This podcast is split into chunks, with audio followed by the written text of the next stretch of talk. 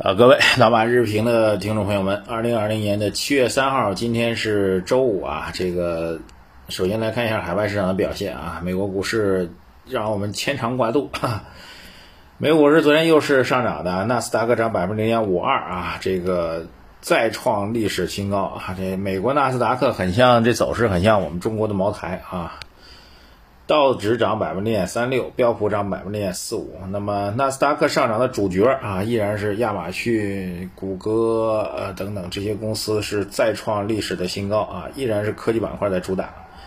所以美国市场走得很强。那么消息面上来讲呢，这个国内的消息很平静啊，几乎没什么消息啊。有啊有一个哈，这个放在券商里面来说啊，那就是美国美国的消息呢是公布了非农就业数据，增加是四百八十万，预期是三百万。啊，消息一出来，美国股指就大涨啊，这确实很牛啊！美国这经济到底什么情况？我们现在几几乎完全看不太懂啊。这个照理说，美国这个疫情好像反复还挺严重，每天中招的人挺多，但是这个经济数据康康康的往上打，每次每个月就都比预期的要好啊。这事儿还真的是说不清楚。那么，但不管怎么样吧，上个月围绕美国这就业数据呢，还有很多的争议啊，说这数据真的还是假的呀？这美国劳工部门还做了解释啊，说这个有部分这个停薪留职的人，用咱中国人话叫做停薪留职的人，他说我们不知道他算不算就业，所以也算进去了啊。当然还说着到这个月可能数据要掉下来，结果没成想继续创新高。美国那位著名的董王，哈哈，董王各位知道的啊，然后又拍胸脯啊，这个为他的竞选连任能够加分。这是国外的数据啊，美国经济继续向好，美国股市继续向好。实际上，严格来讲，是从昨天白天 A 股大涨开始，到欧盘到美盘都是大涨的。这一轮循环的呃上涨的循环的起始点，短期的起始点就是 A 股啊。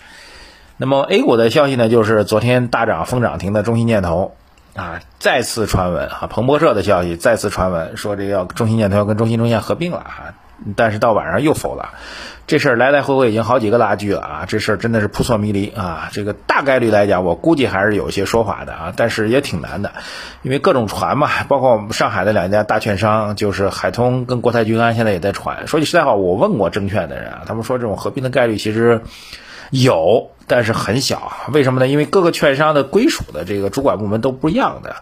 有的券商是归属财政部的啊，有的券商呢是归属于地方政府的啊，要把这些券商们都捏一块儿，操作难度并不是那么简单的啊。这个究竟谁说了算，对吧？这些合并之后老大的位置怎么安排？那毕竟只有一个董事长，只有一个总裁嘛，那谁说了算？光这事儿就够搞的啊！更何况还有个行政行政分属不同区域的问题啊，这个股东也股东也比较复杂等等，挺难的。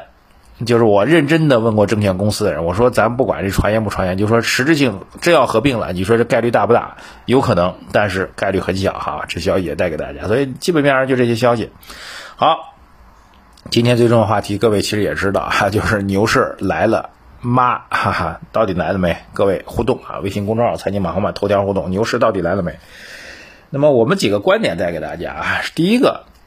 如果判断牛市的核心标准是上证综指或者沪深三百的话，那显然还没来哈。这刚刚过三千点吧，那距离这个不管是，哎呦，零七年十三年前的六千一百点，还是一五年的五千多点，那都还差老鼻子去了。说现在判断还早。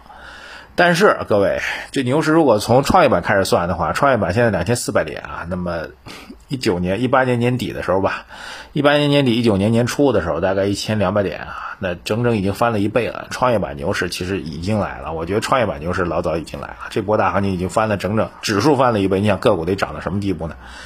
呃，所以我们其实就是从一八年下半年、一九年初给大家推。科技创业啊，科技创新啊，包括创业板的 ETF 都是给大家推的。这波大肉其实各位吃到了，这就是牛市啊，这就是至少创业板牛市确定的。那您非要盯这个沪深三百或上证综指的牛市，那我觉得为时尚早。这是第一个啊啊，这我只是我个人观点，您自己看。某种来讲，其实牛不牛也不重要，赚钱才是第一位的，对吧？从这上来讲，我从去年开始给大家推科技创新，那是确定无疑的大赚钱的好机会哈。这是第一个，第二个，券商到底怎么看？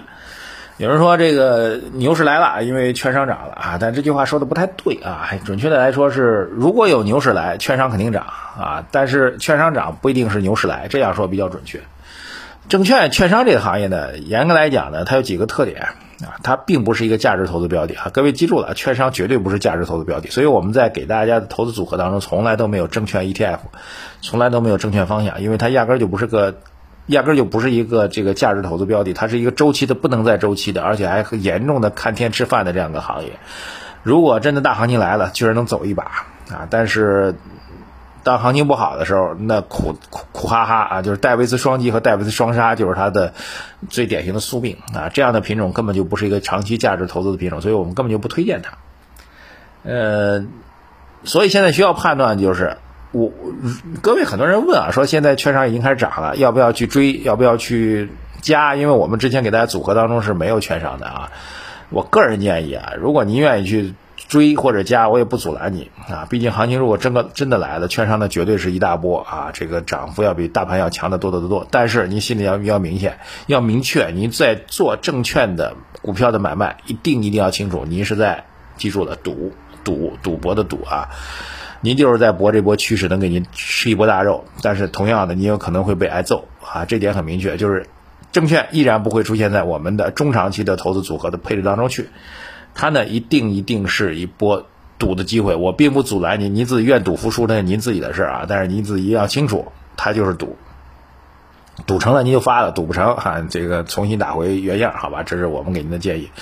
呃，相应的啊这个牛市来，还再重复一下，牛市来，券商肯定会涨，但券商涨并不一定牛市来哈，这是我们第二个观点。啊，第三个观点，现在我们作为我们节目的收听者，到底该如何去办？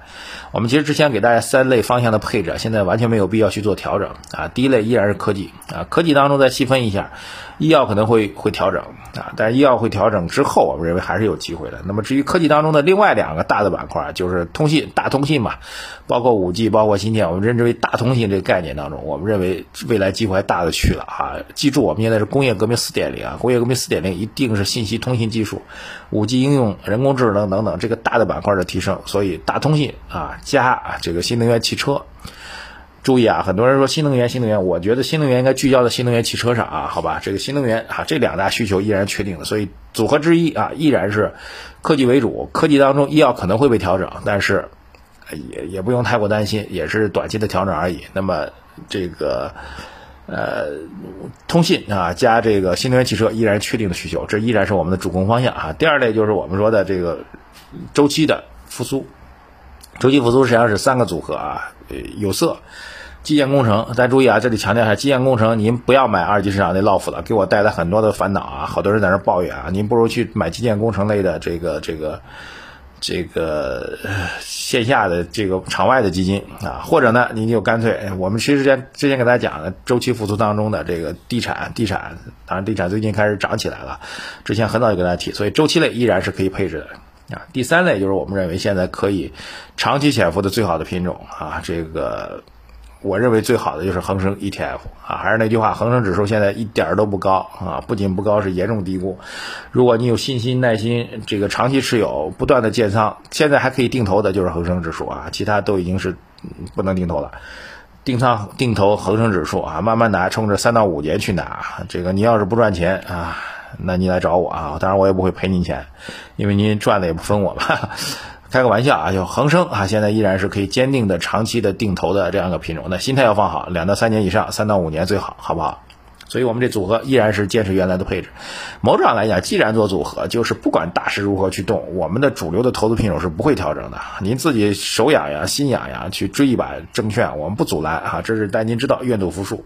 但你心里面要知道，真正长期能够赚钱的，一定是稳健的做好我们的投资组合啊。这投资组合整体仓位如果要做调整或架构调整的话，我们会在我们的。老马日评节目，财经马红漫的这个公众号当中，第一时间给大家去做调整的哈，您放心，我们随时会关注。但至少目前为止没有意义去做调整，好吧？保持科技板块的仓位啊，这个逐步的增加周期板块，增加这个对冲型的风险的防范板块，就是我们讲的恒生指数，这就是我们给您的投资建议。好吧，这两天也懒得弄了，就本来想做个表格，后来也懒得弄了。但我今天讲的这内容，如果哪位朋友愿意去把它整理出来，哈，您整理出要点，我们直接把它做成一个表格，哈，然后后台推送给我们所有的朋友们，好吧？谢谢大家，牛市到底来了没？微信公众号财经马红漫，留言留言留言，点赞转发，再见。